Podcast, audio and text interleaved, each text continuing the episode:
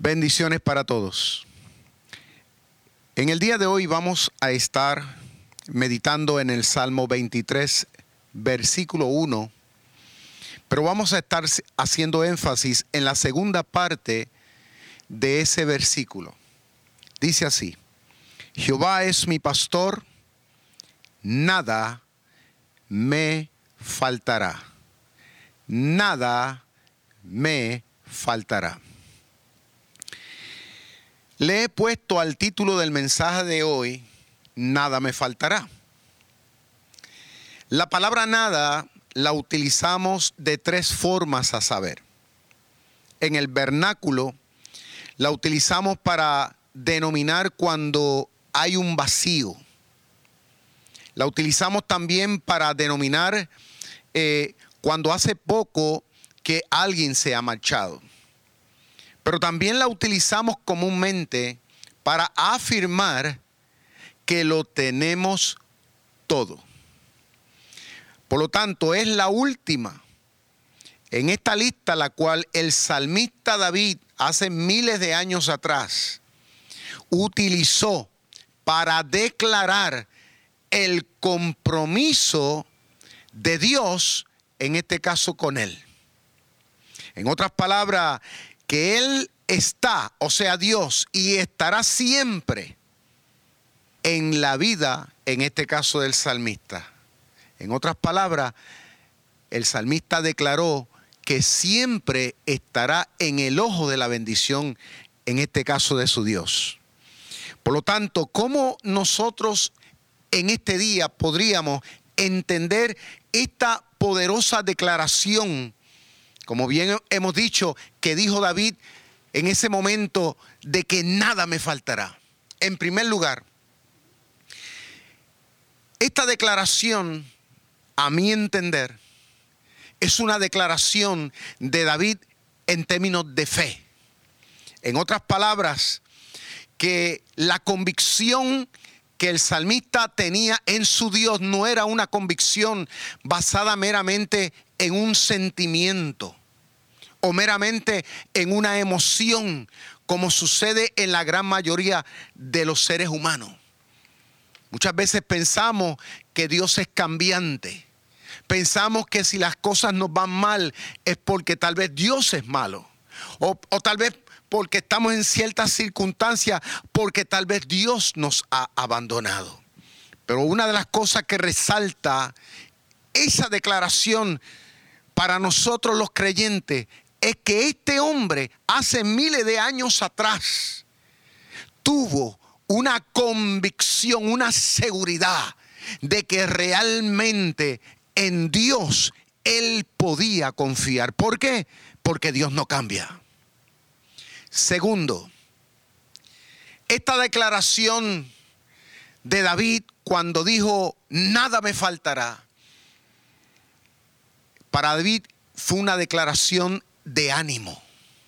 Y cuando decimos ánimo, era que David sabía, de que sabía, de que ciertamente en cada momento, en cada episodio de su existencia humana, él podía tener por certeza de que el Dios de Israel es un Dios fiel.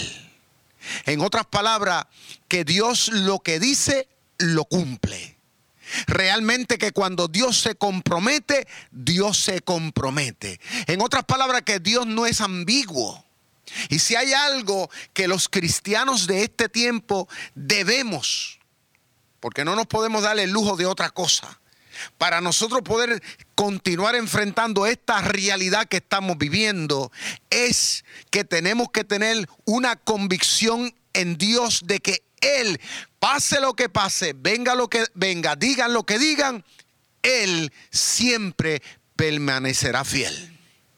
En tercer lugar, esa declaración del salmista cuando dijo, nada me faltará, era porque para David, en este caso, Dios era su única esperanza. Que podría David aún estar solo, no tener dinero, no tener amigos, encontrarse posiblemente en la situación más ambigua, más desastrosa, más desequilibrada de la vida, pero él sabía de que sabía de que podía sentarse tranquilo y que tal vez podría pasar el tiempo y que tal vez la gente podría cuestionar y que la gente se podría desesperar y la gente inquietar, pero él sabía de que podía tranquilamente esperar. ¿Por qué? Porque sabía que Dios responde a la necesidad de sus hijos. En otras palabras, que David sabía que Dios es Dios en las buenas, pero también es Dios en las malas. Y si hay algo, vuelvo y repito, que nosotros los creyentes de este tiempo debemos tener en claro, es de que podemos sentarnos tranquilamente y saber de que Dios estará trabajando con aquellas cosas que al momento nosotros no podemos manejar. En cuarto lugar, cuando David dijo esa declaración poderosa, nada me faltará. David estaba haciendo una declaración de guerra. ¿Saben por qué estaba haciendo una declaración de guerra? porque David se estaba anticipando con esa declaración ante las fuerzas negativas que pudieran tratar de cerrar puertas, escúcheme bien, al propósito de Dios en su mente y aún en su alrededor. En otras palabras, le estaba diciendo al mismo infierno, le estaba diciendo a los demonios, le estaba diciendo al desánimo, le estaba diciendo a las mentiras, le estaba diciendo a toda situación que trataba tal vez de detenerlo en todo el sentido de la palabra, de que él creía y confiaba y esperaba en un Dios que está vivo, en un Dios que no miente, en un Dios que es fiel, en un Dios que trasciende y que va mucho más allá que la realidad que nosotros podemos estar viviendo en el tiempo presente. La palabra faltará cuando vamos a la esencia de esa palabra. Esa palabra significa no estar en un lugar, en este caso, predeterminado. Segundo, la palabra faltará significa no tener nada. En tercer lugar, significa estar en una condición de insuficiencia. Pero David estaba declarando cuando dijo, Jehová es mi pastor y nada me faltará estaba declarando al decir esa palabra que siempre con Dios estaremos. No importa dónde estemos, en buenas o en malas. Pero si Dios está con nosotros, estamos en el lugar correcto. David al declarar esa palabra estaba asegurando de que en Dios lo tenemos todo. Y aunque tal vez estemos ocupados o tal vez estemos distraídos, Jehová se encargará de suplir fielmente todas nuestras necesidades. ¿Por qué? Porque Dios es justo y Dios es preciso. En otras palabras, el coronavirus, la situación mundial que estamos viviendo eh, eh, eh, nos está retando. Te está retando a ti, me está retando a mí a, a, sacar lo mejor de nosotros. Que en este tiempo, al igual que el salmista que vivió tantas situaciones, tantos momentos difíciles, que ahora tú y yo nos podamos levantar con aire así, mire, como un guerrero y podamos decirle a la situación, Jehová es mi pastor y tengo convicción de que hoy, no importa lo que pase, nada me va a faltar. Esto nos está retando no a ser gente acobardada, sino gente determinada, gente que realmente le cree a Dios. No meramente que creemos en Dios, sino que creemos en su palabra. Aunque el gobierno diga lo que diga, aunque el sistema haga lo que haga, nosotros seguiremos confiando que por encima de todas las circunstancias, Dios está en el control. No importa si no hay nada que comer o tal vez dinero en el bolsillo, de alguna manera mi Dios va a suplir, porque Dios no es mentiroso. Y dice la Biblia que Él estará con nosotros todos los días hasta el fin del mundo. Y en esos todos los días también incluye temporadas como las que actualmente estamos pasando, donde por obligación, debido a las circunstancias, tenemos que estar escondidos. Pero aún dentro de las cuevas que podamos estar, con fe nos levantamos y miramos con seguridad y con determinación y decimos, como dijo el salmista, con Dios nada me va a faltar. Amados hermanos y amigos, tenemos que recordar, nunca olvidar, que lo tuyo, lo mío, lo nuestro, no viene por casualidad, ni viene tampoco por encargo, tampoco vendrá como una ganancia o vendrá por una deuda sino que vendrá como una manifestación poderosa de parte de Dios para todos aquellos que somos los hijos del reino. Él es nuestro Padre. Él prometió, supliré pues todas las cosas conforme a mis riquezas en gloria. Este es el tiempo. Este es el momento. Por eso yo les invito ahora más que nunca a que nosotros pongamos un lado el hablar palabra de duda el proclamar palabra, escúchame bien, de derrota, de, estar muy atento a, a, tanta negatividad, a tanta noticia, tal vez hasta falsa noticia, que a veces son meramente inflamadas por las emociones para crear caos. En este momento, en el momento del desastre, en el momento, aleluya, de la angustia, ahora es que nosotros tenemos que apropiarnos y decirle al miedo, basta ya, desde hoy yo me declaro aleluya, un hombre y una mujer de Dios bajo cobertura. Nosotros ahora tenemos que hacer saber con seguridad. Y muchas veces tenemos que hablarnos a nosotros mismos, a nuestro propio corazón. Porque el corazón del hombre es engañoso más que todas las cosas, como dice la palabra. Tenemos que mirarnos y tenemos que hablarnos. Y decir, que lo nuestro no viene de los hombres.